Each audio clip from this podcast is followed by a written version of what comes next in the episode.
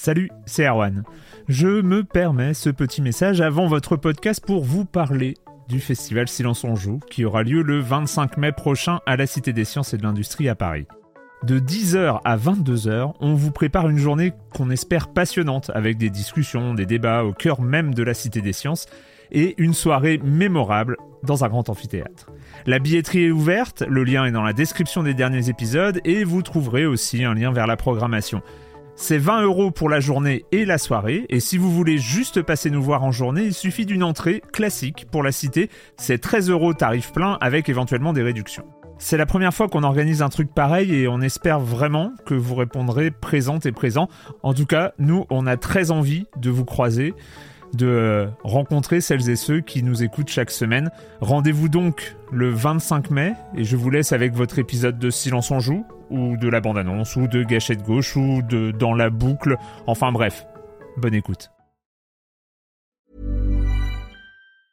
I'm Sandra, and I'm just the professional your small business was looking for. But you didn't hire me because you didn't use LinkedIn jobs. LinkedIn has professionals you can't find anywhere else, including those who aren't actively looking for a new job but might be open to the perfect role, like me. In a given month, over 70% of LinkedIn users don't visit other leading job sites. So if you're not looking on LinkedIn, you'll miss out on great candidates like Sandra. Start hiring professionals like a professional. Post your free job on linkedin.com/achieve today.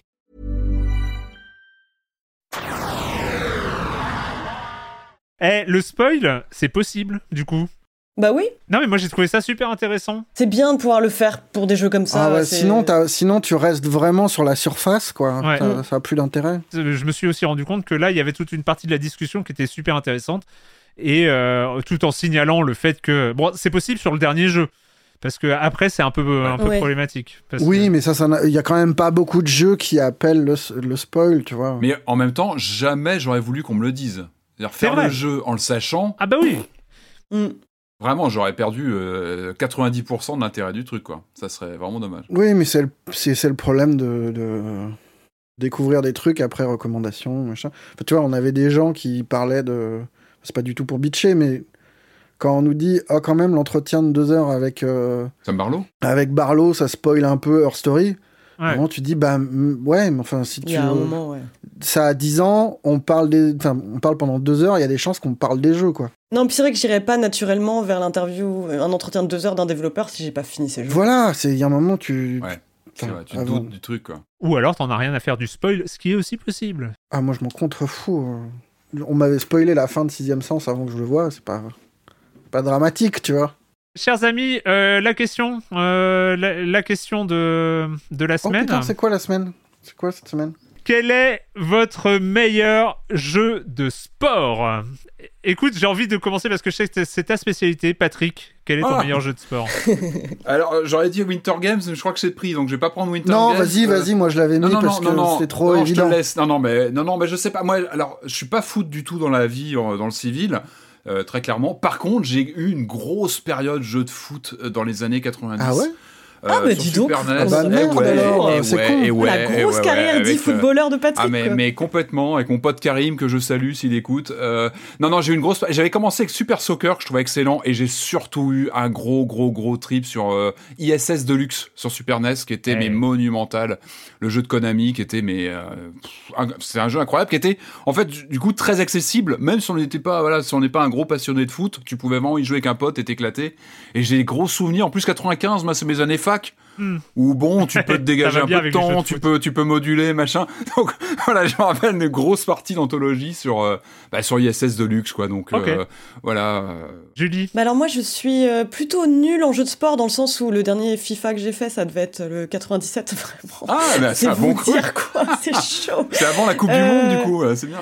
Donc c'est un peu l'inverse. Je suis une, une- une vraie athlète dans la vraie vie, mais par contre, euh, non, non, pas du tout. En fait, c'est, je suis nulle en jeu de sport dans le sens où j'en fais pas beaucoup, mais euh, j'aime beaucoup les jeux de sport à valeur ajoutée, euh, dans le sens où ils se contentent pas euh, de mettre que la dimension sportive. Et euh, mon jeu de sport préféré, bah, c'est Golf Story, qui est plus un jeu Hmm. d'aventure que un jeu de golf à proprement parler, mais qui est quand même un jeu de golf. hein. Il y a quand même des parcours à faire. euh, À la limite du JRPG euh, mode jeu de golf. Bah, c'est ça. Ouais. Et je pense que vraiment, enfin, autant je trouve la partie golf euh, assez, assez sympathique, à part le dernier parcours, je crois que j'en avais parlé parce que ça m'avait Ouais. vraiment traumatisé. Il y a un énorme pic de difficulté sur la toute fin. Mais euh, ce que je trouvais vraiment intéressant avec ce jeu, c'est qu'il arrivait à m'entraîner complètement dans son histoire et à faire que les, les phases de sport, j'y prenais un réel plaisir parce que je savais qu'il y avait un, un enjeu narratif autre que euh, décrocher une coupe. Enfin, il y avait tout un truc derrière. Et, euh, et ouais, je le trouve très chouette et j'attends vraiment avec beaucoup d'impatience euh, Sport Story, donc qui reprendra un peu le même concept Oh, mais avec plein de sports différents. J'avais Mm. même pas suivi, c'est prévu? C'est prévu, mais il y a toujours pas de date. Enfin, Ah. moi, j'attends avec impa- à chaque fois qu'il y a un Nintendo Direct, je- j'attends que ça, mais euh, il y a rien pour l'instant. Marius, Écoute, moi j'ai une addiction de 30 ans hein, au jeu de sport, on va dire, euh, qui est passée par, euh, bah, par le basket, par, euh, par le foot. Je, je joue au jeu de foot sans regarder le foot. Je connais rien en foot, mais je connais les effectifs. Et dans les grands jeux, bah, je mettrais évidemment euh, 2K11, parce Ouais. que parce qu'en matière de simu, il n'y a rien de plus fort qui a été fait. Euh, et dans les jeux fondateurs, je mettrais NHL Hockey 95, qui était une claque monumentale. euh, petit. Mega Drive, ça. Mega Drive. Mega Drive, tout à fait. Ouais, ouais. Euh, qu'on voit dans des films, même quand on va dans Sliders, dans les trucs. Je- Pour moi, c'était énorme.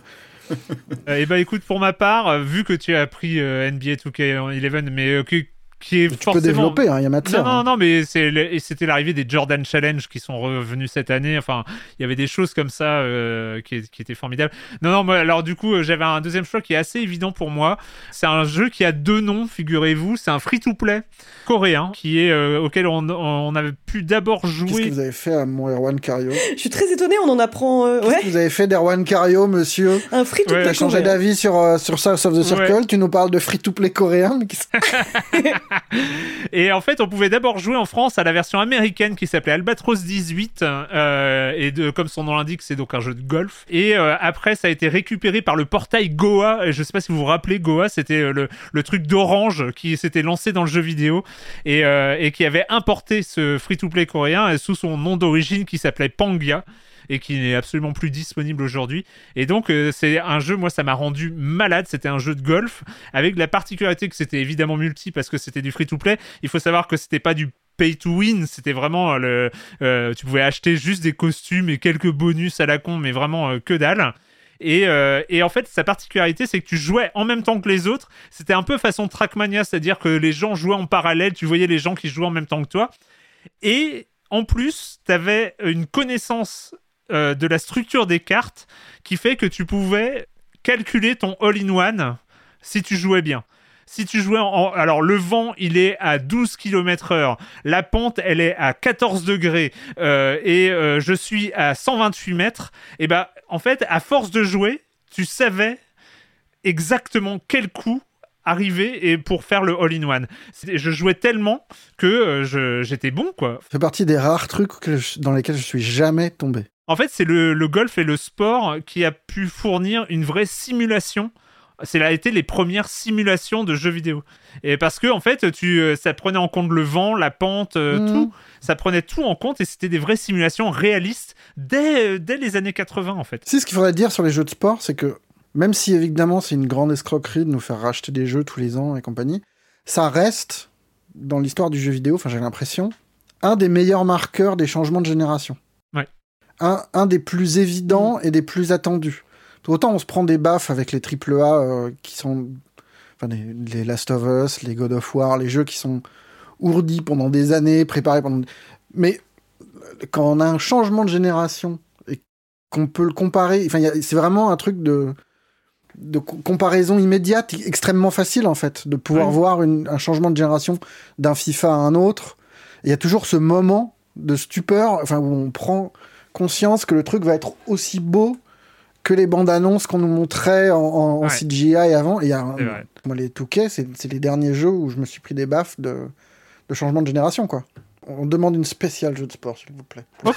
Oh non Oh la vache Allez, bah écoutez, euh, c'est fini. Et puis on se retrouve demain pour euh, l'épisode de la semaine de Science on Joue sur libération.fr et sur les internets. Ciao.